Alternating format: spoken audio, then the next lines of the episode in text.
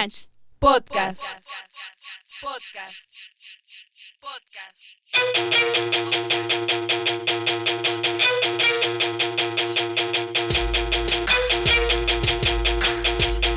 Somos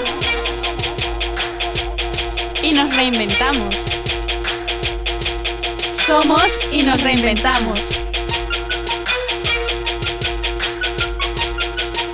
Somos y nos reinventamos.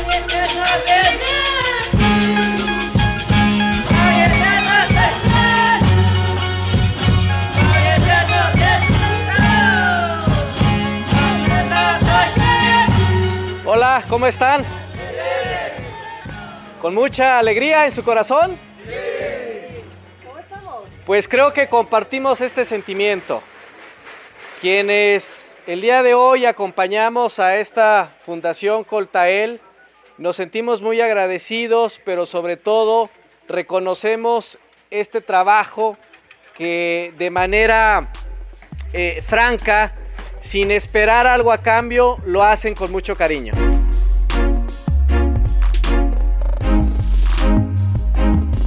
Desde la infancia hemos aprendido a caminar sobre el lodo, a pasar lluvias y a salir temprano con frío. Todo esto para poder ir a la escuela. Nuestra única opción era caminar largas distancias para acceder a la educación que tanto ansiábamos. Pero aún así, cada día estábamos ahí. Diversidad Inclusión. UNACH.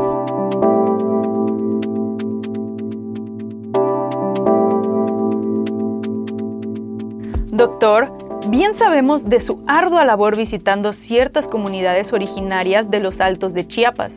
También sabemos de su encuentro con jóvenes de la sierra y de los valles centrales, de su estancia en el área del antiguo Reino Soque y en las comunidades de la selva y la costa, Doctor Paniagua, usted ha propiciado con su visita a estos lugares la inclusión de esta universidad al desarrollo humano que se vislumbra en estas regiones de nuestro estado. ¿Podría usted platicarnos alguna vivencia donde se vea reflejada la trascendencia de la comunidad motivada por la inclusión universitaria? Antes que nada, agradecerte, Jimena, agradecerte, Paula, por este espacio que me brindan para poder compartirles eh, de manera muy resumida cuáles son algunos de los aspectos que ustedes consideran de mayor relevancia para poder compartir con la comunidad universitaria.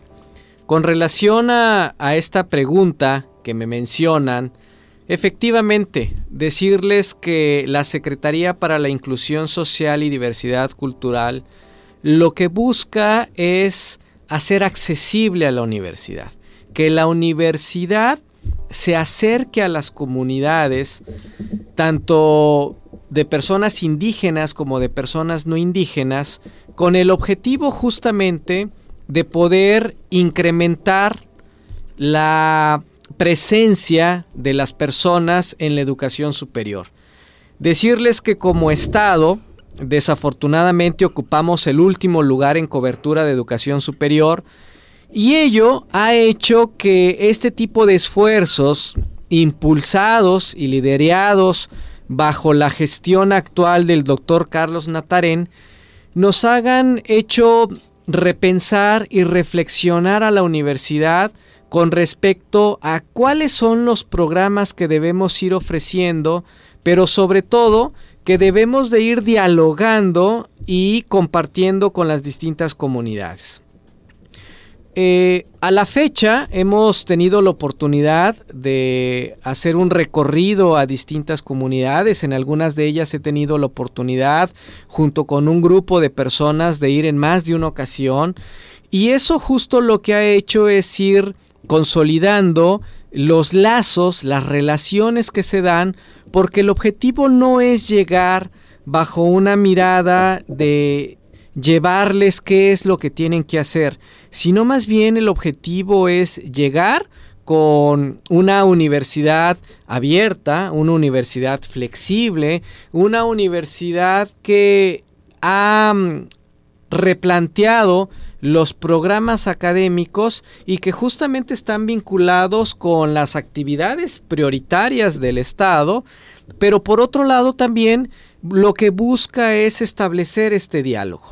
Y este diálogo no solo se da de manera unipersonal con un servidor, sino que trato, en la medida de lo posible, de hacerme acompañar de estudiantes como ustedes, de egresadas y egresados de esta universidad, en algunos casos hablantes de las lenguas originarias, que también ellos me permiten dar un testimonio y dar cuenta de que lo que llegamos a ofrecer es algo posible.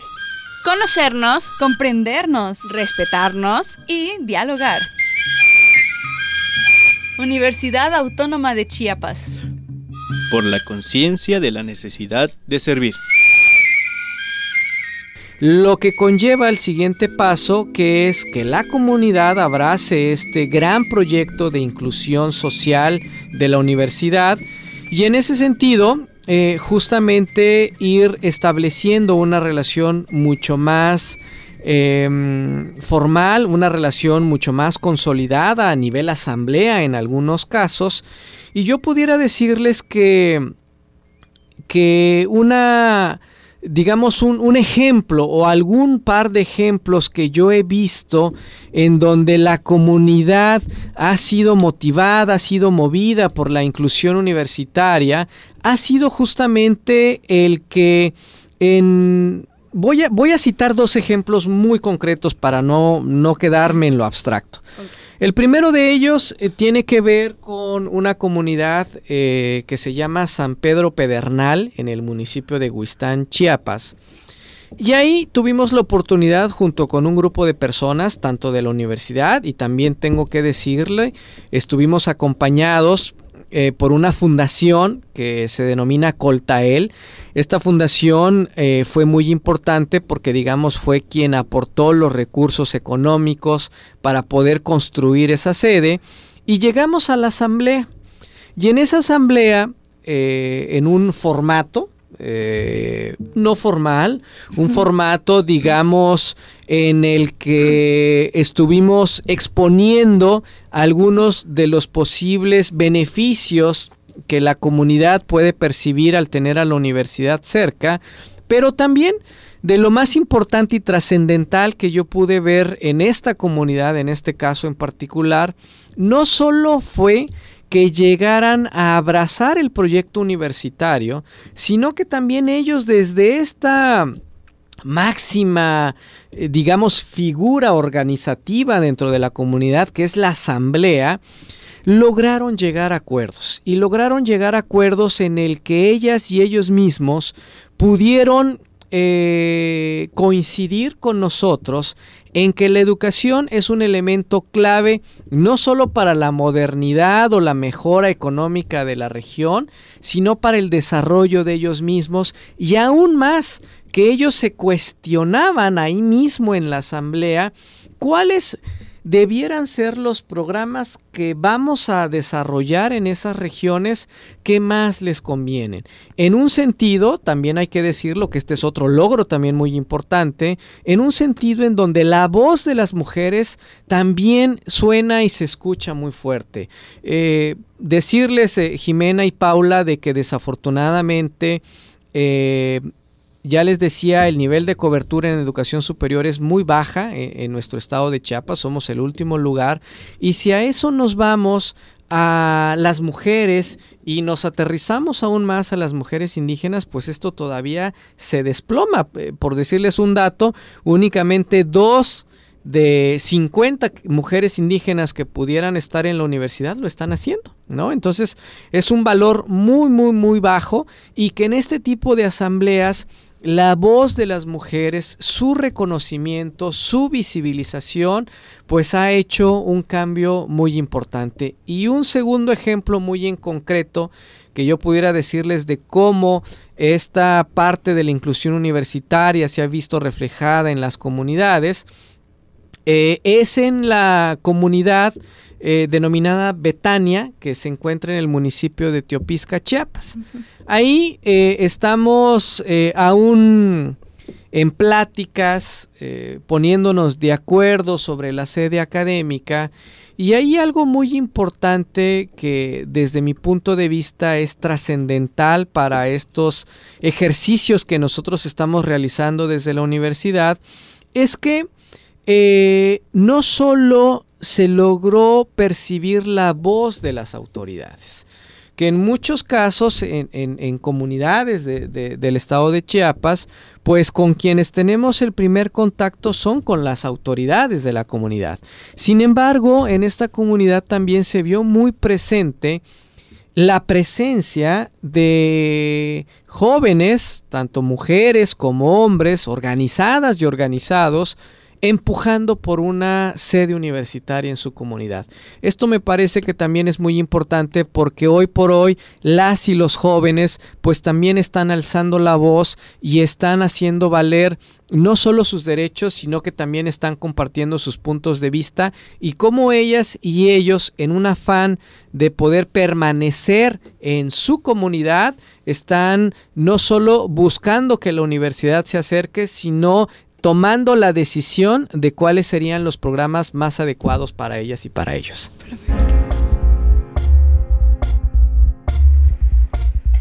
Tenemos un compromiso que es el de brindar la educación superior a muchos rincones y a todos los rincones del estado de Chiapas. Hemos estado con ustedes platicándoles sobre los nuevos proyectos de la universidad y que esperamos irlos concretando y que en un esfuerzo colectivo podamos lograr que aquí en San Pedro Pedernal, municipio de Huistán, cada una y cada uno de ustedes, egresadas y egresados de este plantel, podamos alcanzar la educación superior. UNACH. Podcast. Diversidad, inclusión. UNACH. Podcast. Las circunstancias sociales, culturales y económicas por las que atraviesan las comunidades indígenas afectan la vida del alumno inscrito en el PCU. Esas circunstancias pueden limitar o estimular, según sea el caso, la práctica intercultural del posible profesionista de la UNACH. ¿Podría usted comentarnos sobre la relación triangular comunidad, educando, universidad, UNACH, educando, comunidad? Con todo gusto, eh, Jimena. Eh, mira, de entrada yo partiría en que quienes nos están escuchando por esta ocasión pudieran comprender eh, un concepto que en muchas ocasiones damos por sentado que lo entendemos y que bajo esa lógica hay una relación que tiene que ver con la interculturalidad. La interculturalidad justamente lo que busca es el respeto a la diversidad, es el respeto a la diversidad cultural que cada una y cada uno podamos tener. En este marco de respeto, justamente lo que buscamos desde la Secretaría, pues es que tiene que haber eh, una escucha, como yo les, les comentaba, el objetivo de esta universidad no es llegar a imponer un modelo educativo y académico, sino más bien es llegar con una oferta, llegar con un modelo de formación y que la misma comunidad la abrace y por otro lado se apropie de este modelo. Bajo esa lógica del respeto a la diversidad cultural, bajo esta lógica de la escucha permanente, de la libre expresión y percepción, es como la Universidad Autónoma de Chiapas se está acercando a las comunidades.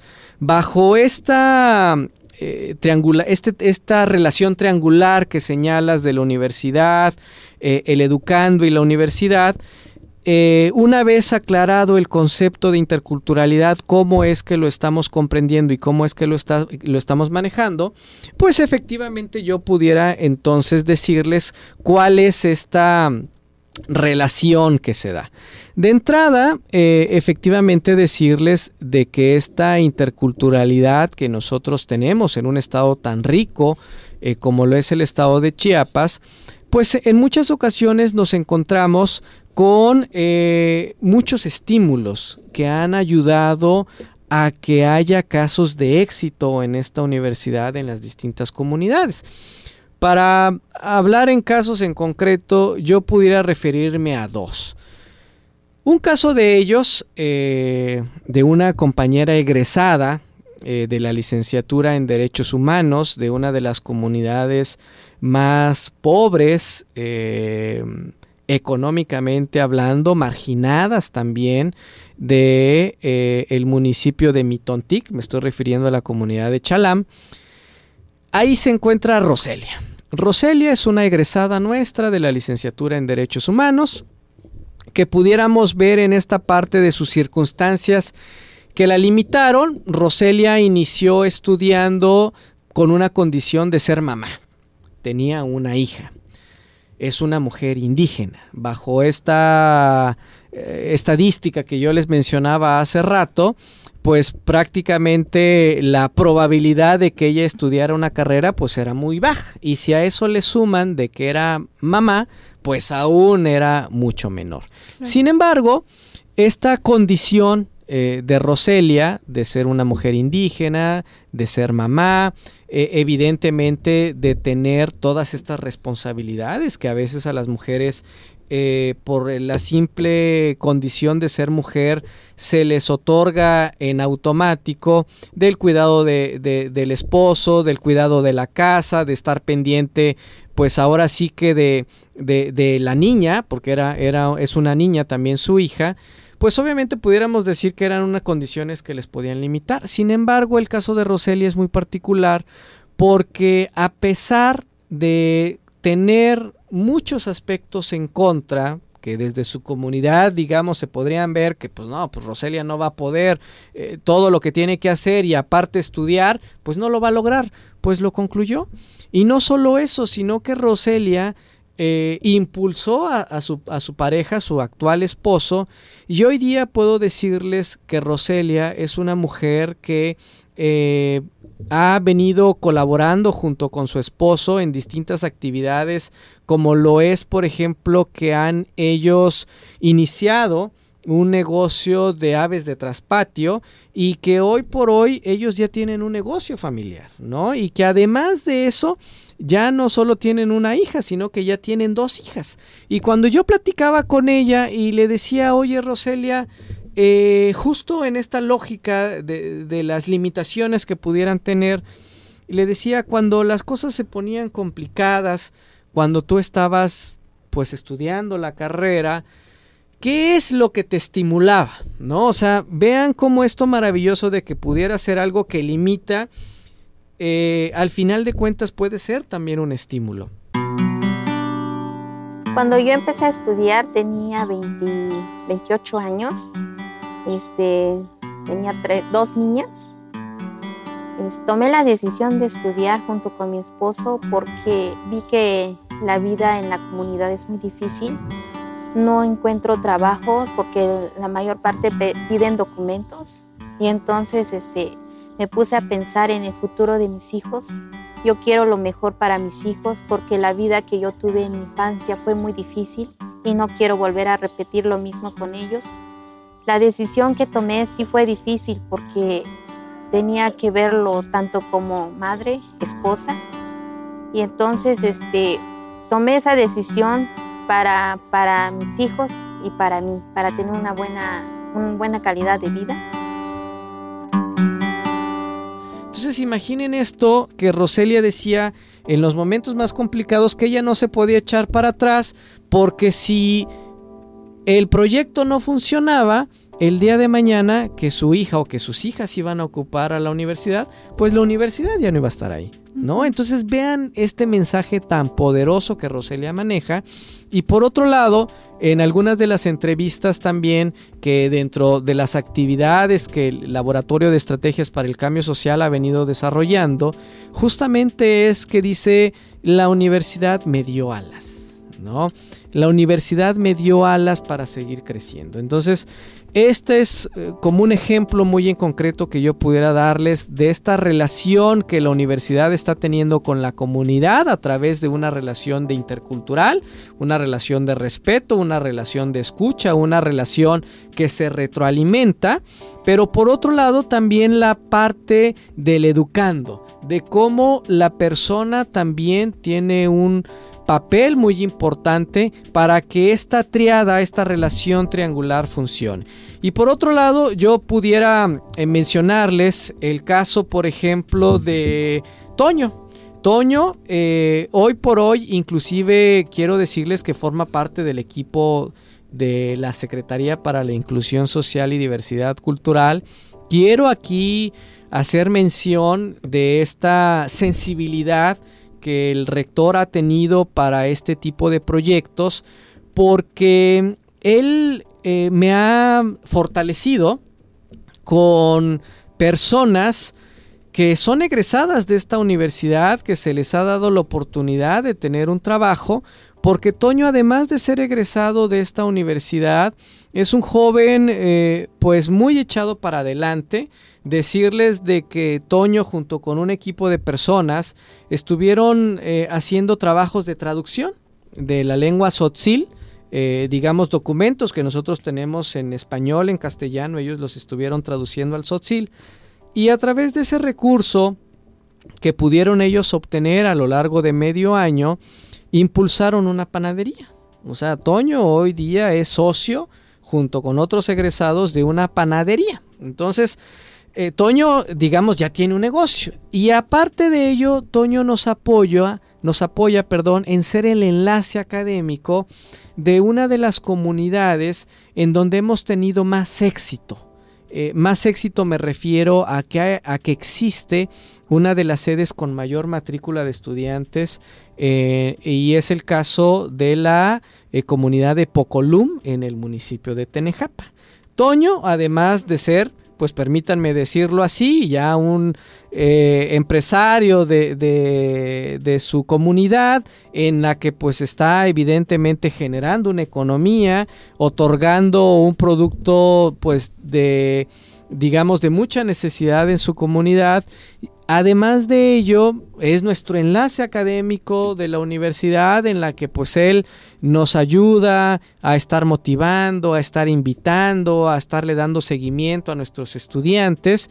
Y por otro lado, pues también Toño es papá, ¿no? Entonces, esta, estos ejemplos de estos jóvenes que son un testimonio real de cómo la universidad puede llegar a ofrecer un, eh, digamos, una, un complemento de estas circunstancias que en estas comunidades se brindan, eh, como ustedes bien señalaban, circunstancias pues que van desde el índice, desde la situación social, desde la situación cultural, desde la situación económica. La universidad no llega como esta lógica de ser la panacea y de ser la salvación. No, más bien la universidad se está acercando a las comunidades, la universidad está siendo accesible a estas comunidades, ya decía indígenas y no indígenas, y que justo lo que busca es encontrar un punto en el que la comunidad y la universidad puedan ponerse de acuerdo para poder ofrecer proyectos en un corto tiempo que puedan incidir en la realidad de estas comunidades. Y ya por último mencionar a lo mejor un caso muy particular de una comunidad no indígena para que sepan que también está la universidad eh, atendiendo a, estos grupos de personas en el municipio de Tonalá. En el municipio de Tonalá eh, estamos también por digamos, eh, llevar a cabo una firma de convenio con la Asociación Ganadera Local porque ellos vieron en la oferta del profesional superior universitario una opción para que las personas que colaboran en esta actividad primaria tan importante en la región como lo es la ganadería, que es digamos una actividad preponderante en la región, eh, podamos como universidad eh, complementarles sus conocimientos, eh, darles herramientas, eh, opciones que tengan ellos para mejorar la producción. Y a partir de ello lo que estamos buscando en conjunto también con la Escuela de Ciencias Administrativas Istmo Costa Campus 9 allá en Tonalá, lo que estamos buscando e impulsando es que nuestros programas del profesional superior universitario eh, eh, justamente el que tiene que ver con agropecuario y forestal, podamos detonarlo en esa región y en conjunto con la asociación ganadera, en conjunto con la universidad y las personas que trabajan pues en ranchos, en, en este tipo de actividad, pues puedan tener una opción en la universidad que les ayude pues a salir adelante.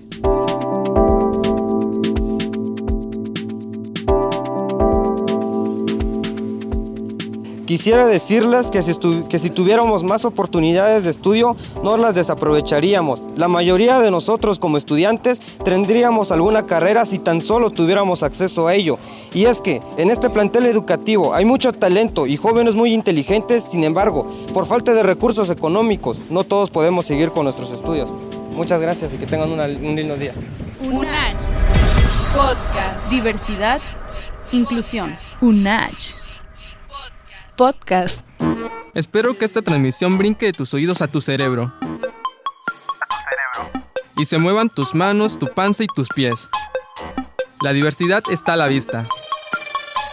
Tú eres la unidad compartida. Somos y nos reinventamos. Conocernos, comprendernos, respetarnos y dialogar.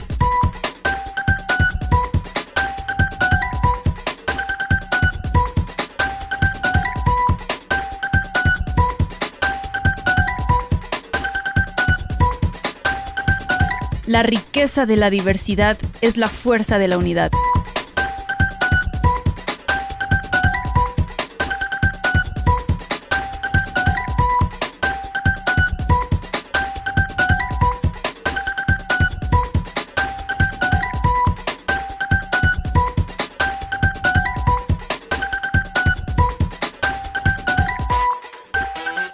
Universidad Autónoma de Chiapas por la conciencia de la necesidad de servir. UNACH